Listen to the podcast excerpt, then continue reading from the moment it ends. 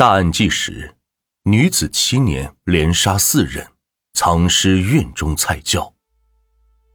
二零一零年，黑龙江一个偏僻的村庄里，突然变得人心惶惶。村里的两个大男人，在三天的时间里相继失踪。随后不久，警方就在村里另外一户人家的菜窖里发现了这两个人的尸体。这件事让村民们觉得不可思议。一个带着四个孩子的女人，怎么能杀了两个大男人呢？更离奇的是，菜窖里竟然还有一具无名尸骨。眼见事情败露，这个女人更是交代了：除了菜窖里的三具尸首，她手上还有一条人命。这个女人是谁？她跟受害者之间又有何深仇大恨呢？二零一零年四月二十七日。在黑龙江的杏花村里干活的工人正骂骂咧咧的找人，饭点到了，做饭的伙夫却不见了。伙夫就是村里的人，名叫刘秀运，已经六十五岁了。由于在家里排行老大，大家一般都叫他刘老大。工人来到刘秀运的家里，只见院门是虚掩着，他进入院子里喊了几声之后，却没有人回应。于是他便推门进了屋内，房间里的灯还亮着，可是却没有见到人。这下工人只能回去将这件事告诉工头。这刘老大是怎么搞的？刚干三天就找不见人了。虽然工人对刘老大的失踪不见导致大家饿肚子、心存不满，但还是有人觉得这事儿不太对劲。刘老大这么大了，找这份做饭的工作也不容易。怎么就连说一声都不说，直接就不见了呢？因此，就将这件事情告诉了他的家人。刘老大二十多年前离婚之后，就一直是单身状态。他的弟弟刘老六就第一个得知了哥哥失踪的消息，他先去刘老大常去的地方找了找。这天下午，寻遍哥哥无果的刘老六只得来到了警局报了警，然后就回家等消息。四月二十九日。村民有事来找刘老六，却发现刘老六屋里的灯也亮着，人也不见了。找了一圈之后，连半个人影都没见着。打电话，手机也是一直都关机。刘老六平时手机都不离身，任谁给他打电话几乎都是秒接。现在手机关机，明显就不正常。实在找不到人后，他的家人就去警局报了警。这下警局的民警也疑惑了。这前两天刘老六还来报警，要来找刘老大，这还正找着呢，怎么刘老六也不见了？老大不见了，老六现在也没了，这件事立刻就让民警警觉了起来，派了人专门调查此事。与此同时，刘家兄弟二人的相继失踪，就像平地惊雷一样。在这个小村庄炸开了锅。刘老六的不辞而别，还能说是他去外地打工了，没来得及跟家里人说。可刘老大都已经是六十多岁的人了，这两个人一点消息都没留下，难道就这么凭空消失了不成？民警对刘老大与刘老六的关系网进行了大量的调查，很快，一个女人就进入了警方的视线。她叫苏红。也是杏花村的人，曾经向刘家兄弟借过钱，还有村民向警方反映，最后一次见刘老六的时候，他说要去苏红家要钱。然后警方查看了刘老六的通话记录，发现他失踪之前联系的最后一个人就是苏红，因此警方就找上了苏红询问情况，可苏红的回答再次让案件陷入了僵局。根据苏红称。他的确向刘家兄弟二人借过钱，可是他都已经还过了。那天他给刘老六打电话，就是找他过来还钱的。后来刘老六离开之后，他们也没有再联系过。警方经过调查之后，发现苏红与刘家兄弟的确只是普通的借贷关系，而且苏红称已经还过钱了。那么显然，眼前这位四十岁中年女性的嫌疑。暂时洗清了。那么，刘老大与刘老六究竟去哪儿了呢？这成了萦绕在所有人心头的疑问。五月十日，就在警方依旧一筹莫展之际，刘老六的姐姐收到了一条短信，短信的发件人正是失踪已久的刘老六。短信的内容大概就是刘老六与自己的大哥发生了一些口角，当时他喝了点酒，一失手就把自己的哥哥给推倒了，而刘老大的头好巧不巧的就撞到了门框上，当场就没有了呼吸。事后的刘老六怕自己会坐牢，就把大哥的尸体处理了，然后跑了。到了这时，看来两个人失踪的谜题已经解开了，但是警方还是决定找出他们的下落。由于刘老六的短信中好多事情都没有交代，所以警方打算去刘老六的家里找找线索。刘老六说：“哥哥撞到门框上，那么肯定会在家里有刘老大的存在过的证明。”可是，当警方检查刘老六的家里之后，发现门框上并没有任何血迹，这还可以用案发现场已经被打扫来说明。但是，刘老六家里存放的三千块钱也没有拿走。既然是逃跑，怎么能不带钱呢？同时，警方发现那条短信也有些反常。刘老六的学历不高，平时发短信都是错字连天。而且他也不会用标点符号，一般都是一顿到底。可是从这条短信来看，没有一个错别字，标点符号的用法也都非常正确，语句也特别通顺，很难看出是那个文化素养很低的刘老六说的话。有了这个疑点之后，刘老六的家人就给他打电话，没想到的是，刘老六的手机没有在关机。但是却始终不接电话。紧接着，警方又对刘老六的社交关系展开了进一步的调查。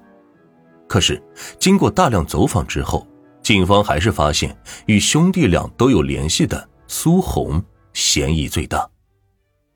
更令警方怀疑的是，每次警方从苏红那里了解一些情况之后，刘老六的短信就发到了家人的手机上。从五月十日的第一条短信。短短六天之内，刘老六就发了十几条短信。毫无疑问的是，刘老六的电话依旧打不通。而且，刘老六的话语中隐隐约约都是声称自己是凶手，看起来与苏红没有任何关系。如果真的是这样的话，那么时间点也太凑巧了些吧。现在一来，警方就有两个猜测：一是。刘老六真的伤害了自己的哥哥，然后逃之夭夭了。但是苏红至少是知情人。另一个可能就是刘老六也遇害了，就是凶手拿着刘老六的手机发的短信。要是苏红真的是凶手的话，那么她一个弱女子是怎么杀害两个大男人的呢？他与这两个人又有什么仇恨吗？带着这些疑惑，警方再一次找上了苏红。果真是狐狸总会露出尾巴的。这一次的上门调查，就让警方有了重大的发现。二零一零年五月十九日，警方再次来到位于杏花村的苏红家。一路上，原本热闹的街口只有寥寥几个人。凶手迟迟没有下落，让村民们都十分恐慌。当苏红看到再次出现的民警后，神色十分平静。警方询问了几个问题，苏红的回答也都滴水不漏，没有任何异常。就在这时，其中一位民警突然想起了一个问题，然后就问苏红：“你家有菜窖吗？”就是这个问题，让一向平静的苏红有了一丝明显的慌乱，然后结巴着说：“没，我家没菜窖。”苏红的异常并没有逃过民警的火眼金睛。而且苏红的话语中的漏洞也很大。在东北，农村的家家户户都有地窖来储存蔬菜，因此苏红家也应该是有菜窖的。可是他现在却否认了，这明显就是有鬼。于是警方就在苏红家的院子开始寻找，没想到还真的找到了一个被一堆杂草掩盖的地窖。当打开地窖的盖子之后，一股强烈的恶臭味直朝民警扑来，呛得他们好一阵才缓过来，然后往这个地窖一看，才发现里面满是粪便和各种塑料袋。就当民警想要继续看看里边有什么东西时，一旁的苏红就像发了疯似的冲了过来，阻止民警再靠近地窖。苏红的反应让民警愈发觉得这里边可能有不可告人的秘密。很快，民警就找来了棍子朝里边扒了，只见下面有一个蓝色的床单，看着还很新。民警再一拨，将床单掀起一角后，就露出了一双人脚。这下，专业人员戴上防毒面具下去翻找，并找到了两个紧紧包裹着的床单。当拉到地面打开之后，失踪多日的刘老大与刘老六就这样出现在大家的眼前。接下来，苏红直接就被抓捕归案。苏红杀害刘家兄弟的消息在村子里就像长了翅膀一样传开了，村里人对于这个结果都感觉特别不可思议。毕竟在他们眼中，苏红是一个特别好的人，跟谁都是客客气气的，怎么能够杀了两个人呢？就在警方继续清理菜窖的同时，又有两家人前来报案。关键是这两个人还都与苏红有联系。其中一个就是苏红的妹夫严炳涛，在二零零三年失踪；另一个人则是苏红的弟媳李学英，在二零零五年十一月与家人彻底断了联系。没过多久，负责清理菜窖的警方就在下面发现了另外一具尸骨。这具尸骨的骨架较小，并且经过专家鉴定之后，这就是失踪了多年的李学英。李学英的尸首在苏红家的地窖发现了，难不成严炳涛的失踪也与苏红有关吗？警方立即就对苏红展开了审问。苏红对自己的罪行供认不讳，并且还淡定的向警方要了一支烟。在吞云吐雾中，苏红慢慢的将全部事情都和盘托出。一九九四年，苏红从卫校毕业不久，就与自己的男友结了婚。按理来说，两个人是初中同学，彼此知根知底，有很多年的感情基础在，应该感情不错。可是，只有苏红知道这份婚姻的不易。根据苏红称，自己是有性冷淡的毛病，因此对丈夫的嗜好也十分厌烦。结婚还没一个月，她就发现丈夫在外面有了别的女人。由于苏红对自己丈夫的感情很深，这是自己的初恋，还是唯一一个爱过的男人，因此她也就睁一只眼闭一只眼。之后，为了改善生活条件，苏红的丈夫就外出打工去了，而她也带着自己的孩子回了娘家，并照顾起了妹妹的儿子以及弟弟的一对儿女。直到二零零一年，苏红才从别人的口中得知。丈夫在外面与之前有染的女人一起打工，并且两个人一直在同居。现在那个女人甚至有了身孕。这个消息让苏红彻底心灰意冷，她与自己的丈夫离了婚。也就是从这时开始，苏红在自己的娘家住了下来，并在心里开始痛恨一切不健康的感情。二零零三年，苏红的妹妹苏静找到了她。此时的苏静与自己的丈夫闹矛盾，还到了要离婚的地步。原因是两人因为一点琐事拌起了嘴，然后严炳涛竟动手打了她。苏红听了妹妹的遭遇，对自己的妹夫十分恼怒。恰好此时的严炳涛上门寻找妻子，苏红就让自己的妹妹藏了起来，然后他出去与妹夫交涉。两个人在争吵之中，严炳涛不慎摔倒在地。苏红看到之后，脑海中闪过了一个邪恶的念头：像妹夫这种人，要是不在这个世界上，那就好了。于是，他顺手拿起一个啤酒瓶子，直接就朝着严炳涛的太阳穴砸了过去，鲜血瞬间涌了出来。一开始，严炳涛还在挣扎，十几分钟过去之后，他就躺在地上一动也不动了。苏红毕竟还是一个女性。对于自己杀人的事情还是有点害怕，就将这件事情告诉了自己的父亲，而他的父亲没说任何责备的话，反而安慰他，让他放心，后续的事情由他来处理。到了晚上，苏红看着自己的父亲将严炳涛的尸体搬上了拉车，然后用一堆杂草盖住，还带上了一桶汽油，就出门了。严炳涛的尸体究竟在哪里被毁尸灭迹了？苏红一点也不知道。而这个问题的答案，则在二零零八年被去世的苏父永远的带到了地底下。刚开始的苏红还在自己杀人的事情中惴惴不安，没过多久，他就安慰自己，严炳涛是该杀的人。就这样，苏红一点点的觉得自己不再是罪人了，而是正义的审判者。于是，他用严炳涛的手机给家人发消息，称自己外出打工了，而严炳涛的家人都没有任何的怀疑。到了二零零五年。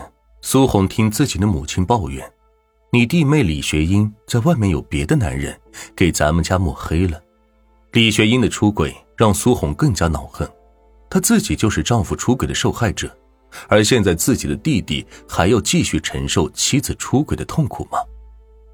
他也曾经劝过自己的弟妹，可是对方依旧我行我素，将苏红的劝告当成是耳旁风。二零零五年十一月份的时候。在外地打工的李学英回到家里，找到苏红要寄存在他这里的一万多块钱，可是这笔钱早已被苏红花完了，于是双方爆发了激烈的争吵。事后，李学英因为身体不适，就在苏红家睡着了。苏红看着李学英，心想：“你在外面给我弟弟戴绿帽子，我照顾你的孩子一分钱都没有，你现在还要管我要钱？”心存不忿的他，竟然找出了一根绳子，将李学英活活勒死了，然后将尸体扔到了自己家的菜窖里。过了几天之后，苏红用弟媳的口吻告诉他的家人，自己跟别人出去打工了，让大家不要再找他的消息。由于李学英出轨的事情人尽皆知，大家还以为他跟别人私奔了，就没有再找他。谁也不知道，李红英的尸首就静静的。躺在苏红家的地窖里，后来为了防止被人发现尸体散发的恶臭，苏红就把生活垃圾都倒到了菜窖里。连苏红自己都没有想到，连杀了两个人的自己，竟然就这样逃过了法律的制裁。可是法网恢恢，疏而不漏。虽然苏红侥幸暂时没有被审判，但是惩罚他的正义永远不会缺席。苏红就这样安安稳稳的度过了几年，可是他的弟弟外出打工，祸不单行的是，他照顾的孩子生了重病，实在是没钱治病的他，找上了刘老大借了五千块钱，后来不够，又借了刘老六一万块钱。可是刘家兄弟也不是什么好人，刘老大在苏红的弟弟离开后不久，就到他家对他实施了性侵犯。虽然刘老大年纪不小了。但是他终究比苏红有劲儿，苏红的反抗只能换来更残忍的伤害，而刘老六也对苏红垂涎已久，也在此时将苏红骗到了自己的家中，实施了禽兽行径。更令苏红害怕的是，她居然发现自己怀孕了，她害怕这件事情闹得满城风雨，否则到时候一人一口唾沫星子就能把她给淹死，于是她就偷偷去医院。把孩子给打了。之后，刘家兄弟二人依旧不停的骚扰他，还对苏红说可以用此事来抵债。苏红哪里受得了这种奇耻大辱，于是就在心中暗暗盘算着如何杀害二人。就在四月二十七日这天，刘老大又来到了苏红家里，欲行不轨之事。就在这时，苏红给他端来了一杯水，还给他了几个药片。刘老大百思不得其解，苏红的态度今天怎么这么好？就问他：“你给的这是什么？”苏红便笑笑说：“这是壮阳药，你快吃吧。”而这所谓的壮阳药其实是安眠药。就在刘老大沉沉睡去时，这个被愤怒冲昏了的女人直接掏出绳子勒死了对方，又抛尸到自家的菜窖里。就在三天后。刘老六上门时，苏红又故技重施，杀害了这个带给他不幸的男人。因此，刘家两兄弟就这样死在了这个被他们伤害了的女人手中。二零一二年二月，苏红迎来了法律的审判，死刑成了她最终的归宿，而苏红也早已丧失了活下去的希望。她唯一放心不下的就是自己的孩子们。苏红的事情让所有人都觉得不可思议，而最无法接受的就是她照顾的孩子。他们怎么也没想到，照顾自己如同亲生母亲一样的苏红，竟然就是杀害了自己父母的凶手。一段绝望的婚姻将苏红推向了罪恶的深渊。一个弱女子在短短七年的时间，手上就沾染了四条人命的鲜血，成了人人憎恨的连环杀手。其实，纵观苏红的一生，可以说是彻头彻尾的悲剧。从出轨的丈夫，再到心存不轨的刘家兄弟，就如她所言，她一直都没有遇到过真正爱惜她的男人。然而，苏红的所作所为，毕竟还是触碰了法律的底线。可怜之人必有可恨之处。在面对伤害的时候，她的第一反应不是寻求法律的救援，而是用自己的方法来解决。因此，当我们受到伤害之时，寻求警方的帮助，远远要比以暴制暴来的更为合适。法律与警方并不是虚设，而是切切实实能够帮助我们利益的存在。苏红无比可恨，却又无比的悲哀。